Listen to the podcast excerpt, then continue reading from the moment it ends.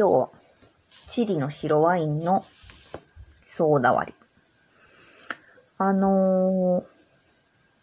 まあ、例によって例のごとく、下書きを順番もむちゃくちゃで配信したいと思っているわけですが、まあでも、うん、なんか、随分下書きをボツって、みたいな話は多分すでに配信されてると思うんですけど、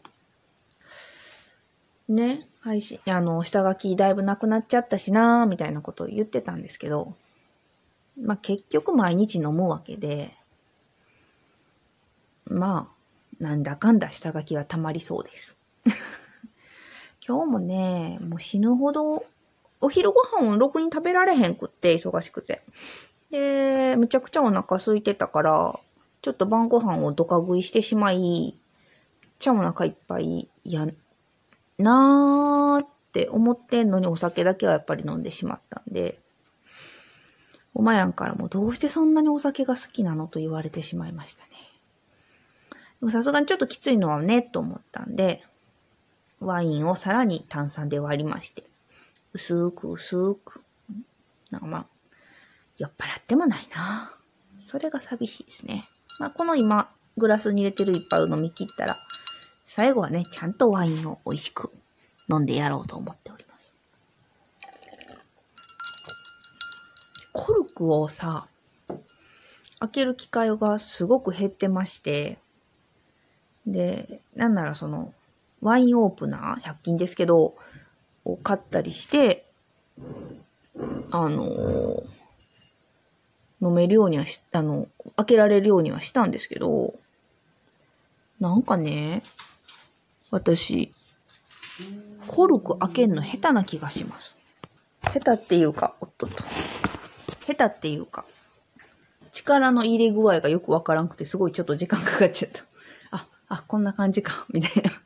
うん。ようやく開きました。まあ、それはそれとして、えっ、ー、と、やいやいラジオでゲスト会テクストダイバーさんとのゲスト会がそろそろ上がっている。もう、もう上がってると思うんですけど、えー、多分、やいらじでは第154回になるかな？多分、それぐらいのタイミングで、えー、テクストダイバー文学カフェの、えー、ゆうきさんといおりさんのお二人にゲストに来ていただいて、で、いろいろ喋ってるんです。で、これ、前半がテクストダイバーさんで配信されてて、後編をやいらじで放送するっていう形だったんですけど、そのやいらじの方では、えー、っと、最後にちょっとおすすめの本を紹介するみたいなところがあって、でね、えー、っと、私ももちろん紹介はしたんですけど、いおりさんから紹介してもらったのが、あえての漫画っていうことで、ブルーロックっていうサッカー漫画。で、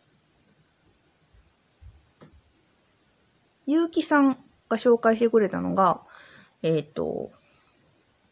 最初はね、鈴木浩二さんのリング、あの、映画で有名になった貞子の、やったんですけど、まあ、ちょっと若干私がホラーやんね、みたいな。怖いよね、きっと。みたいな。ちょっとビビ、ビビりまして。怖いの苦手やから。で、えっ、ー、と、次に紹介してもらったのが、やば、作者の名前ど忘れした。箱舟っていう、ああ、作者の、まあまあまあ、そういう、割と、なんか賞を取ったんやったと思います。私もなんか聞いたとき、あ、それ、なんか聞いたことあると思った最近の作品で、で、えー、あとね、馬やんが紹介したのもいくつかあるんですけど、その中の一つが、えー、下山事件最後の証言。いやー、これね、どれもね、めちゃめちゃ面白そうで、で、実は箱舟に関しては、今図書館に予約をかけてるんですけど、やっぱ人気作というか話題作だったらしくて、まだ全然届かないんですよね。で、リングは 家にあることは知ってるんやけど、ちょっと手に まだ手に取る勇気がないと。で、ブルーロックはね、ちょっとタブレットで読み始めてます。ももともとアニメにもなってて、そっちも面白いっていう話だったんですけど、私あんまり、あの、アニメとか動画の方をあんまり見ないので、えっと、タブレットでちょっと、あれ？漫画ポケかな？なんかでちょこちょこっと読めてるので、読みつつ、そのうちガバッと結構冊数で出るんですよね。だからそのうちちょっとコミックレンタルか、漫画喫茶か、うーん、なんかでガバーっと読みたいなーって思ってますね。最近漫画もすごい楽しなってきて、えっとね、なん、あのカフェじゃない。なんであの時放送局の接骨院の本棚で紹介されてた早々のフリーレンも、なんかまあタブレット、ちょっと面白そうと思ってタブレットでちょっちょっと読んでて、結局、あの、コミックレンタルで一気読みしてしまいましたね。で、えっ、ー、と、馬屋の紹介してた下山事件最後の証言っていうのは、結構ハマりまして。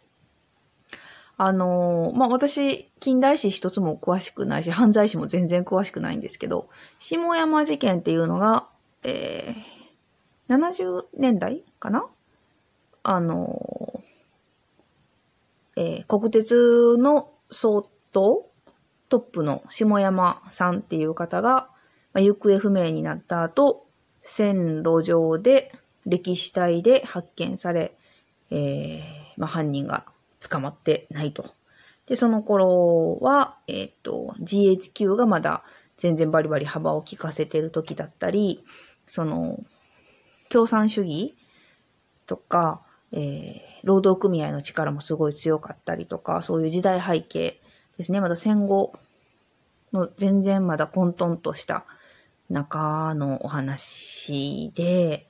えー、確か。今のこのたどたどしい言い方で全然時代背景が頭に入ってないことがバレバレなんですけど、で、あの、まあ、最後の証言っていうタイトルがついてるんですけど、作者はね、作家さんなんですよ。小説も書いてるし、ドキュメンタリーみたいなこともやってんのかな？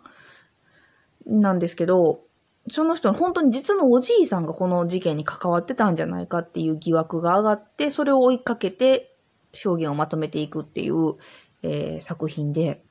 いや、もうやっぱりね、作家さんが書いてるから、文章むちゃくちゃ上手で、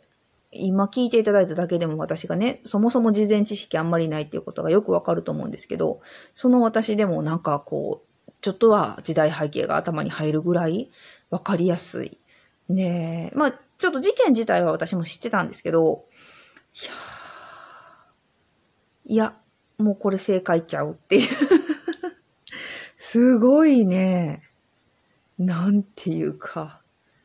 すごい。戦後の混沌とした激動の時代を、なんか本当に生身でとじ飛び込んだような、すごいリアルな実感がありましたね。で、その最後の証言っていうのはもちろん、えー、ドキュメンタリーなんで、本名で全部出て、出せるところは出してるんですけど、やっぱりだからこそ多分書けないことがあったみたいで、最終的にその後、えっ、ー、とね、小説っていう形で、その下山事件の作品をもう一回書き直してるんですね。だから微妙に仮名になってるんですけど、いやもうさ、その最後の証言読んでたらもう仮名の付け方がもうほんまになんちゃってやから、いや誰が誰ってすぐわかるし、仮名になってんのも最低限やし、みたいな感じの小説なんですよ。で、一気にそれ読んだら、もうなんていうか、あ、下山事件の謎は解決されたんやなぐらいのすごい、すごい手応えを感じましたね。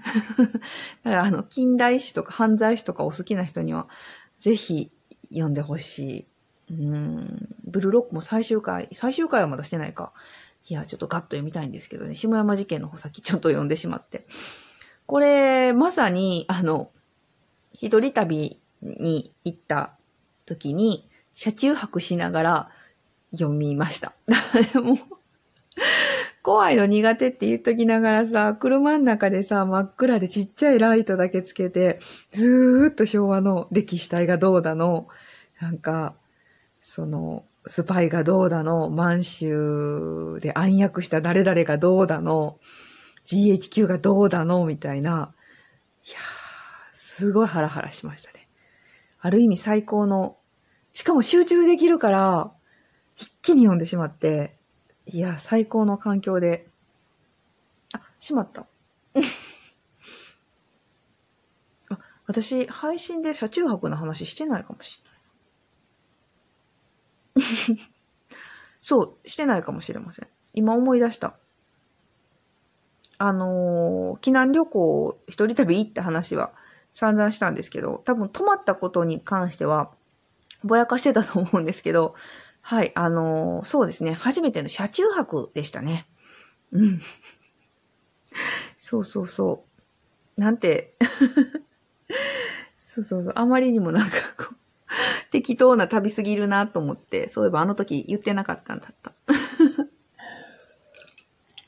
なので、えっ、ー、と、ちょっと誰とは言いませんが、ツイッターでやりとりした中で、いやーなんか旅行中に本が読めるなんてすごいみたいな。いや、集中できる環境やったんですよ、みたいなやりとりをしたんですけど、そういうことですね。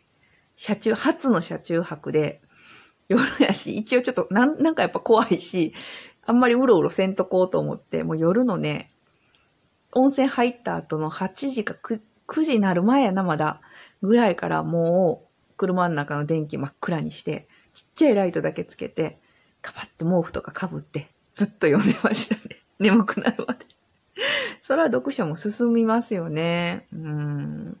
車中泊楽しかったです。またやりたい。うん。はい。まそんな感じで。あ、これなんか、テクストダイバーさんと撮ったなんか裏話と思ってたの結局なんか読書の話しちゃった。まあ、いっか。です。ちょっと、箱舟もね、ブルーロックをもうちょっと、まだほんと触りなんですよ。もうちょっと読み進めたらまたなんか喋りたいなと思ってます。